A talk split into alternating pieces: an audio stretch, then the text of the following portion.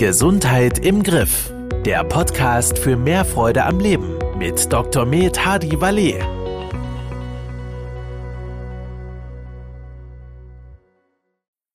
Hallo und herzlich willkommen zu einer neuen Folge von Gesundheit im Griff. Mein Name ist Christin Austgen und ich darf Sie zu einer sehr interessanten Podcast-Folge begrüßen, denn heute findet ein Expertenaustausch zwischen Professor Dr. Nikolai Worm und Dr. Hadi Walle statt. Ich wünsche Ihnen ganz viel Spaß beim Zuhören. Ich freue mich sehr, dass wir heute wieder Herrn Professor Nikolai Worm hier zu Gast haben. Ich habe ja schon in einem anderen Podcast erklärt, dass wir uns schon lange kennen, äh, dass wir befreundet sind und deshalb freue ich mich, dass Nikolai als ausgewiesener Ernährungsexperte, als Vorreiter einer Low-Carb-Ernährung, als, ja, als Mensch, der auch evidenzbasiert, also auf Basis gesicherter Daten aus internationalen Studien seine Ernährungsempfehlungen abgibt. Äh, jetzt möchte ich heute mit ihm ein paar Themen besprechen, die doch viele umtreiben. Es gibt ja diesen Begriff dieser Crash-Diäten. Und man hört ja immer wieder, eine gesunde Gewichtsabnahme wäre so etwa ein Pfund pro Woche. Oder was mich selbst schockiert hat, ich habe letztens gelesen von einem, ich sag mal, äh, selbsternannten Experten, eine ideale Gewichtsabnahme wären sogar nur 100 Gramm pro Woche. Ja? Also das würde dann so 5 Kilo im Jahr bedeuten. Kann man darüber diskutieren, nur wenn ich bei mir in Omersheim Ernährungskurse machen, wird sagen, hurra, Sie haben 100 Gramm abgenommen. Da wird er wahrscheinlich vor Freude einen Schluck Wasser trinken, dann wäre er wieder drauf. Also irgendwo habe ich das Problem, äh, dass man diese Gewichtsabnahme bewusst bremst. Kommt wohl, weil man ja sagt, schnell abnehmen heißt auch schnell wieder zunehmen. Was steckt da eigentlich dahinter? Genau, Hardy. Ja, vielen Dank zunächst mal, dass ich wieder hier Gast sein darf. Hm, man hat früher gedacht, eine sehr schnelle Gewichtsreduktion mit sehr starker Kalorienrestriktion würde eben im Endeffekt dazu führen, dass man ganz schnell besonders stark wieder zunimmt. Das hat sich ganz tief verankert als Vorurteil in der Ernährungslehre, in der Ernährungsszene, in, bei den Ernährungsberatern und ist irgendwie auch bis heute kaum, kaum tot zu kriegen, dieser Aberglaube, denn inzwischen haben wir die Studien vorliegen. In den letzten Jahren sind, ist viel dazu gemacht worden und wir wissen heute sehr genau, dass eine, eine gute, gezielte Gewichtsreduktion, die sehr schnell ist, tatsächlich auch über ein Jahr, zwei Jahre bis zu drei Jahren immer noch mehr Vorteile bietet, also immer noch eine nach drei Jahren eine größere Gewichtsreduktion äh, erzielt, als wenn man die sogenannte gesunde, langsame, mit, mit gesunder Mischkost durchgeführte äh, Gewichtsreduktion anstrebt. Also wir haben auch Langzeitstudien, die zeigen, eine rasche äh, äh, gezielte, rasche Gewichtsreduktion hat langfristig auch einen besseren Erfolg. Also kann man das so sagen, wenn ich mehr abnehme, habe ich auch mehr Zeit wieder zuzunehmen. Also ich komme vom tieferen Niveau. Ist das der Hauptgrund? Ähm, ja, wenn man sich diese Kurven ansieht, ähm, ist es in der Tat so, dass sich irgendwann die Kurven nach oben bewegen, auch beim schnellen Abnehmen, aber es ist doch deutlich verzögert und es kommt natürlich auch darauf an, mit welcher mit welcher Technik, wenn ich das mal so sagen darf, man die langfristige, den langfristigen Gewichtserhalt versucht anzustreben. Also da gibt es natürlich heutzutage mm, dringend den, den Rat zu geben, dass man nicht wieder, nachdem man am Anfang 10, 15 oder 20 Kilo abgenommen hat, dass man wieder zur Normalernährung übergeht, sondern dass man natürlich weiterhin versuchen sollte, eine sinnvolle Ernährungsweise einzuhalten, um möglichst wenig neuen Gewichtszuwachs zu vermeiden. Jetzt sagt man ja auch, im Alter wird der Stoffwechsel langsamer. Ja, und da gibt es irgendwelche Formeln, was weiß ich, pro Jahr ein, zwei Prozent ab dem 40. Lebensjahr und sowas. Ich habe es mal bei mir durchgerechnet, ich bin jetzt über 60, also ich könnte ja fast nur noch die Hälfte essen wie mit 20. Aber irgendwie habe ich das Gefühl, ich futter fast genauso viel. Ähm, wie ist denn das mit dieser Downregulation des Stoffwechsels im Alters? Was ist da der Grund? Naja, man, die meisten Menschen ähm, verlieren im Laufe des Lebens immer mehr an Muskulatur. Und nachdem wir heute doch weitgehend äh, einem Beruf nachgehen in der Bevölkerung, der durch Sitzen sich auszeichnet, vor Bildschirmen, äh, oder hinterm Steuer äh, oder im Zug oder im Taxi oder, oder im Flieger unterwegs ist, äh, sind die, werden die Muskeln nicht mehr gefordert. Das heißt, Menschen verlieren heute relativ frühzeitig viel Muskulatur und je älter sie werden, desto mehr Muskeln verschwinden. Und Muskeln sind das Gewebe, das am meisten äh, Energie verbraucht, auch in Ruhe. Also wenn man vor dem Fernsehgerät sitzt, in absoluter Ruhe und man hat viel Muskeln, verbrennt man trotzdem mehr Kalorien, als wenn man wenig Muskeln hat. Das heißt, mm, um dieses, dieses Phänomen zu vermeiden, dass man im Alter mehr, mm, äh, immer weniger Kalorien braucht, äh, wegen des Abbaus der Muskulatur, muss man was dagegen tun. Und das heißt, Kraftsport machen, also Muskelwiderstandstraining, ein Leben lang durchhalten und genügend Protein dazu essen, um den Reiz, den man durch dieses Krafttraining setzt oder durch dieses Widerstandstraining setzt, auch zu erfüllen. Also der Reiz ist das Training und das muss man erfüllen durch genügend Protein und dann kann man Muskulatur bis ins hohe Alter nicht nur erhalten, sondern man kann auch mit 80 noch Muskeln aufbauen. Das ist eine positive Botschaft. Das hört sich ja gut an. Das heißt also, die Bodybuilder, die ja immer ordentlich Eiweiß gefuttert haben, schon immer Krafttraining äh, gemacht haben, die wurden ja früher immer belächelt. So dumm war das eigentlich gar nicht, was die gemacht haben. Das war alles andere als dumm. Ähm, man muss natürlich nicht äh, Bodybuilder jetzt als Vorbild nehmen. Man kann es auch ein bisschen gemäßigter machen. Die Hauptsache ist, man aktiviert den Muskel so, dass, dass er so, also im Gegensatz zum Ausdauertraining, dass er eben Widerstand erfährt, so dass der Reiz gesetzt wird, sich in seinem Volumen, in seiner Masse zu erhalten. Also mache ich jetzt nur noch Krafttraining oder es gibt ja den Begriff Cardio-Fitness, Cardio-Training. Was soll ich denn jetzt machen? Entweder das eine oder das andere. Ja, mit, mit, mit, dem, mit der Betonung Ausdauertraining äh, trainiert man Herz und Kreislauf, äh, was natürlich auch wichtig ist.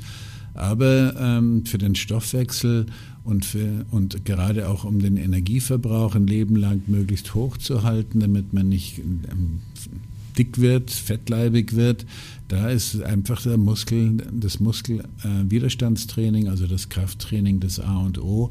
Und natürlich wäre es ideal, wenn man beides im Laufe der Woche äh, durchführt. Aber wenn Sie mich fragen würden, gerade als Mensch mit Tendenz zum Übergewicht oder bereits bestehendem Übergewicht, würde ich heutzutage sagen, Kraftsport ist Nummer eins.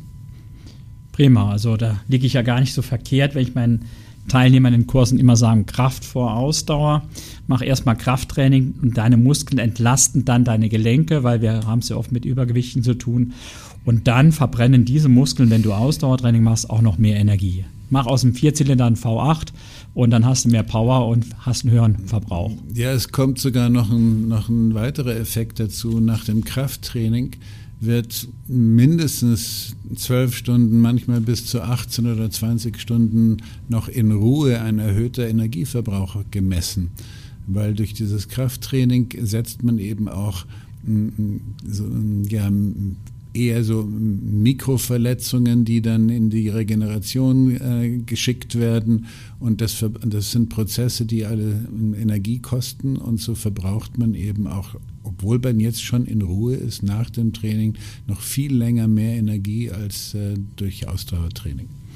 Gut, jetzt hast du gesagt, Krafttraining ist sinnvoll, Muskelerhalt wirkt der ja, Downregulation der, äh, des Stoffwechsels entgegen. Ähm, Jetzt äh, Proteine hast du genannt, Eiweiß. Äh, jetzt soll ich auf der anderen Seite aber auch wenig Kalorien essen, weil du ja gesagt hast, dieses, diese Low-Calorie-Diets, diese kalorienarmen Diäten, wo ich viel abnehme, haben ja auch nachhaltige Erfolge. Jetzt wird es aber irgendwie für mich ein bisschen kompliziert. Also wenig Kalorien, viel Eiweiß und dann habe ich auch noch gehört, wir brauchen noch Vitamine, Mineralien, Spurenelemente. Wie kriege ich das alles hin? Ist ja relativ kompliziert. Ja, in der Tat. Also ist klar, je weniger man isst, desto weniger Nährstoffe führt man zu. Ähm, das wie du richtig sagst, das wollen wir natürlich vermeiden, dass wir einen Nährstoffmangel äh, erleiden. Ja, da kann man natürlich mit gutem Gewissen auch zu guten Präparaten greifen, die einem in solchen Situationen eben unterstützen. Das heißt, Kombinationen mit hochwertigen Proteinen, zu denen auch noch äh, lebenswichtige Nährstoffe hinzugefügt werden, kann man dann natürlich sehr praktisch und ähm, sehr effektiv mit nutzen. Also ich äh, bin heute inzwischen ein großer Freund und Verfechter von sinnvollen Zusatzernährungen, wenn man entsprechende Ziele hat. Gibt es da so ein bisschen Hinweise, wie sie, diese Zusatzernährung zusammengesetzt sein sollte? Naja, also zunächst mal würde ich sagen, das Protein sollte möglichst hochwertig sein, ähm, denn je minderwertig das Protein ist, desto mehr muss man davon essen. Das sind wieder Kalorien. Äh, je hochwertiger das Protein. Desto Welches ist ein hochwertiges Protein? Ja, für den Menschen das hochwertigste ist das Molkenprotein. Ähm, überhaupt die, die Proteine in der Milch sind, äh, auch, äh, auch das Casein ist rehabilitiert, gilt eigentlich inzwischen auch als sehr sinnvoll für den Menschen. Also man kann sagen, im, im, im, im Durchschnitt das tierische Protein, äh, auch aus dem Hühnerei, äh, zum Beispiel ist, ist, sicherlich hochwertiger als die Pflanzenproteine. Ähm, Sojaprotein ist, kann man noch als relativ hochwertig einschätzen, aber aus Erbsen, aus Mandeln, aus äh, was gibt es denn noch für Drinks heute? Hafer. Das, ist, das sind Proteine, die wirklich eher minderwertig sind und dann muss man umso mehr davon essen und dann hat man wieder die Kalorienfrage. Naja, und dazu sollten natürlich weitere lebenswichtige Nährstoffe kommen. Das fängt an bei Omega-3-Fettsäuren, also spezielle ungesättigte Fettsäuren. Das geht weiterhin zum Vitamin D. Die meisten Menschen haben einen Vitamin D-Mangel bei uns. Es geht äh, weiter zu verschiedenen anderen Mikronährstoffen, die uns helfen, im Stoffwechsel besser reguliert zu sein. Äh, das Cholin zum Beispiel ist ein, ein Stoff, der in USA als Vitamin gilt, bei uns in Deutschland äh, merkwürdigerweise noch nicht, kann sich ja noch ändern. Äh, wir haben wahrscheinlich alle relativ wenig oder zu wenig in der Ernährung. Also solche Dinge kann man dann ergänzen, substituieren, um hier noch günstiger unterwegs zu sein. Jetzt hast du eben gesagt, ja, Milchprotein, tierische äh, Nährstoffe. Äh, man hört ja immer wieder, oder ich werde oft darauf angesprochen, dass ja Milch äh, ja eher ungesund sei, weil ja auch kein, äh, kein Tier die Milch eines anderen Tier trinken würde und solche Sachen. Wie stehst du denn selber zu der Milch? Also absolut positiv. Ähm, wenn, wenn ich mich äh, beschränken müsste auf ganz wenige Lebensmittel, zum Beispiel es bricht eine Notzeit aus, dann würde ich mir garantiert den Keller voll mit, mit äh, Haarmilch lagern weil das eben ein fast komplettes Nahrungsmittel ist. Es ist nicht ganz komplett, aber es ist weitgehend komplett. Hier hat man eben neben dem Hühnerei eben die Vollmilch, hier hat man eben eine, eine Riesenpalette an lebenswichtigen Nährstoffen zusammengestellt. Und äh, ja, es gibt, äh, es gibt im Internet unglaublich viele äh, Zeitgeistberichte, wie schlimm die Milch ist und woran die Milch alles schuld sein soll. Wenn ich die, Liter die medizinische, die wissenschaftliche Literatur dazu ähm, recherchiere, dann kann ich nur sagen, diese Vorurteile sind wirklich nicht zu begründen. Das sind reine Vorurteile. Die Wissenschaft hat hier wirklich eine ganz andere Aussage, nämlich dass Milch ähm, für die aller, allermeisten Menschen mehr Nutzen als Schaden bringt. Da bin ich ja auch beruhigt, weil ich nicht nur ein bisschen Milch in Kaffee mache, sondern weil ich meine Shakes, ich shake ganz gern morgens auch in Milch anrühre. Äh, du, hast, du hast eben ja gesagt, die tierischen Proteine wären höherwertiger, Molkenprotein, Casein, Soja wäre noch okay, Erbsen, Lupine etc. nicht ganz so hochwertig.